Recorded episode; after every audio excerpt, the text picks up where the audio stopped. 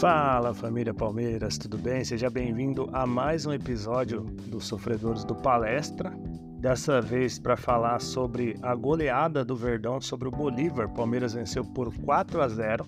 Os gols foram marcados por Rony, Arthur, Piquerez e novamente o Arthur já na reta final ampliou o placar, formando a goleada, né? Resultado excelente para afastar qualquer chance de crise, né? Já que vínhamos de maus resultados diante do Bahia e do Botafogo, principalmente, né? Palmeiras não, não veio apresentando bons jogos. Inclusive, a gente fez um podcast falando sobre o jogo do, do Botafogo. Se você não acompanhou, acompanhe aí, que vale a pena.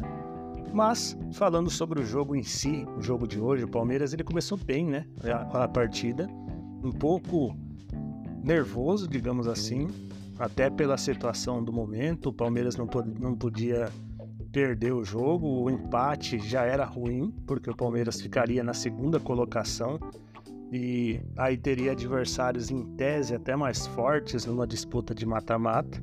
Então, o Palmeiras jogando em casa, depois de resultados ruins, com certeza a pressão nos próprios jogadores era um pouco maior. E o time do Bolívar veio marcando muito bem com marcação individual bem encaixadinha e acabou dificultando um pouco o Palmeiras no início do, do jogo, né?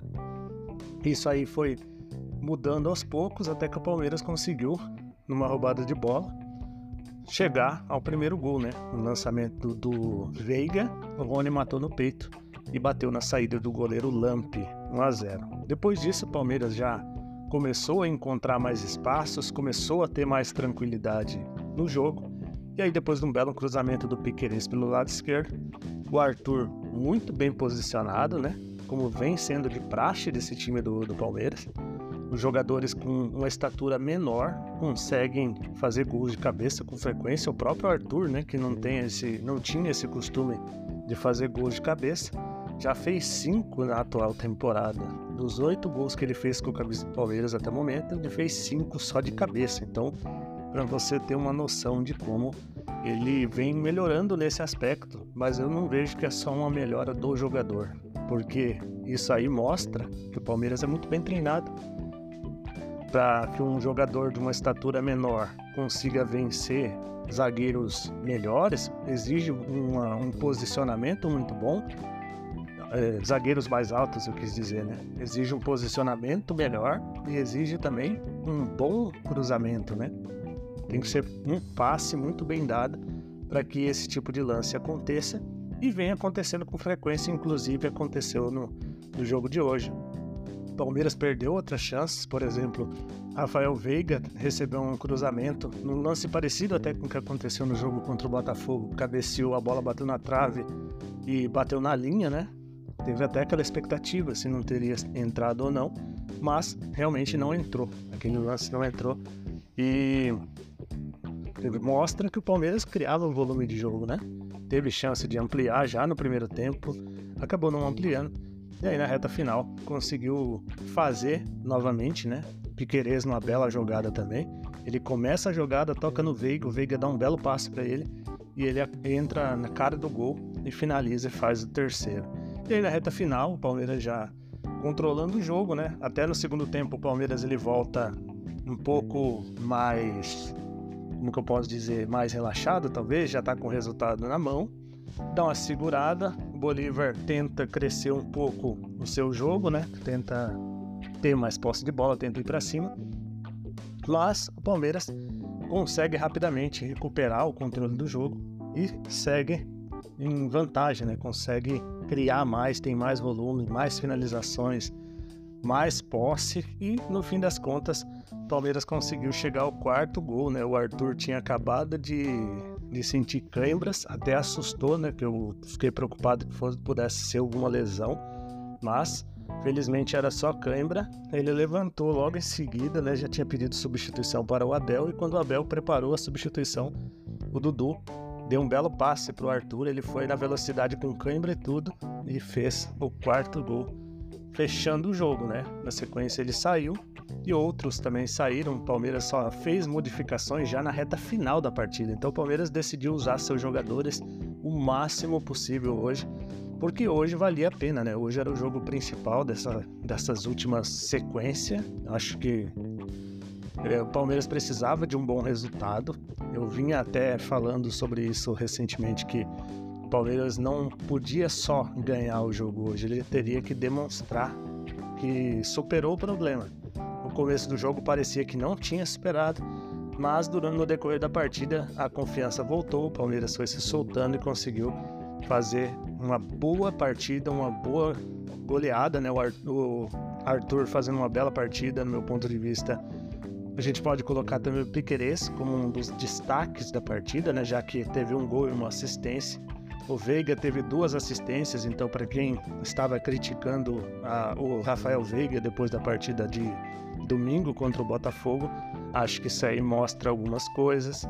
Também teve chance de fazer gol mas acabou não conseguindo converter. A primeira foi aquela bola na trave que eu disse, teve uma outra que o goleiro também não permitiu. Gabriel Menino também fez, é, teve chance, o goleiro Lamp fez uma bela defesa, né, no chute de fora da área.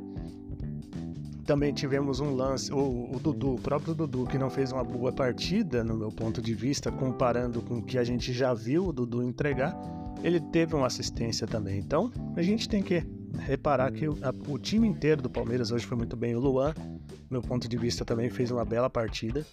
O Palmeiras quase faz um gol, inclusive, num cruzamento do, do Luan, que, que parecia até um lateral direito, pela maneira que ele bateu, bateu muito bem na bola. Então, é uma partida realmente interessante do Palmeiras, muito boa, que é algo que a gente vinha esperando né, já há bastante tempo, é algo que não vinha acontecendo nos últimos três jogos. Acho que passa muito também pela data FIFA, a gente fica com muitas cobranças em relação a isso. E, no meu ponto de vista, eu posso, assim, para fechar essa parte, né? É, eu acho que é importante a gente ressaltar que o Palmeiras hoje não tinha o Zé Rafael. O Zé Rafael é uma peça fundamental dessa equipe, era uma das grandes preocupações que eu tinha. Eu ficava pensando assim, quem seria esse jogador? Imaginava que o Fabinho seria titular hoje. Mas o Abel optou por usar o Gabriel Menino na função de primeiro volante e o Richard Hills fazendo a segunda função, a segunda função que seria do Gabriel Menino, né, se o Zé Rafael estivesse jogando. E realmente eu acho que fizeram uma boa partida. Como eu disse, no começo foi difícil, mas depois equilibrou, Palmeiras melhorou e realmente foi o merecedor da vitória mereceu golear. Eu vou até trazer alguns dados para corroborar e encerrar minha participação, né? Palmeiras teve 59% de posse de bola contra 41 do Bolívar, 28 finalizações, sendo 11 no gol, enquanto o Bolívar teve 6 finalizações, duas no gol. Bolívar, é, a, a, meu ver pelo menos, não levou perigo. Então eu posso dizer o seguinte: o Palmeiras ele teve domínio no jogo, teve volume, teve muita qualidade, soube superar a defesa boliviana, venceu com notoriedade, venceu com tranquilidade, não sofreu. Então acho que podemos dizer que o Palmeiras afastou a, qualquer possibilidade de falar de uma crise. Claro que a gente está falando de um jogo, claro que a gente está falando de um adversário que, em tese, não é o adversário mais difícil, que no Campeonato Brasileiro provavelmente a gente tem adversários mais difíceis, difíceis, mas ainda assim acho que é uma vitória que mostra que esse time ainda tem muito a render, que não é aquela aquele problema todo, que é aquela desgraça que muita gente vinha dizendo nos últimos dias, porque o que eu acompanhei nas redes sociais e também até na, na mídia, né, do, de crise no Palmeiras, que o Palmeiras estava com problema nisso, problema naquilo, que não tinha jogador, que não vai chegar para lugar nenhum, foi uma grandeza, né? Até gente pedindo a demissão do Abel Ferreira, né? Aí eu já acho que passa um pouco do ponto. E hoje foi uma partida para coroar essa equipe e mostrar que não é bem assim que a gente tem que ter um pouco mais a cabeça no lugar, entender que em alguns momentos você vai bem, em outros momentos você vai mal e saber superar a crise, superar qualquer desconfiança, superar qualquer problema é fundamental nessas horas. Mas é isso, galera. Gostaria de agradecer mais uma vez a presença de vocês, pedir para você seguir aqui o nosso podcast, né? Só você clicar lá no, no sininho e nos seguir para que você possa ter o nosso conteúdo sempre que a gente lançar um episódio novo. E também nos seguindo no Instagram, o link eu vou deixar aí na descrição, certo? É isso, um forte abraço e a gente se vê no próximo episódio. Valeu!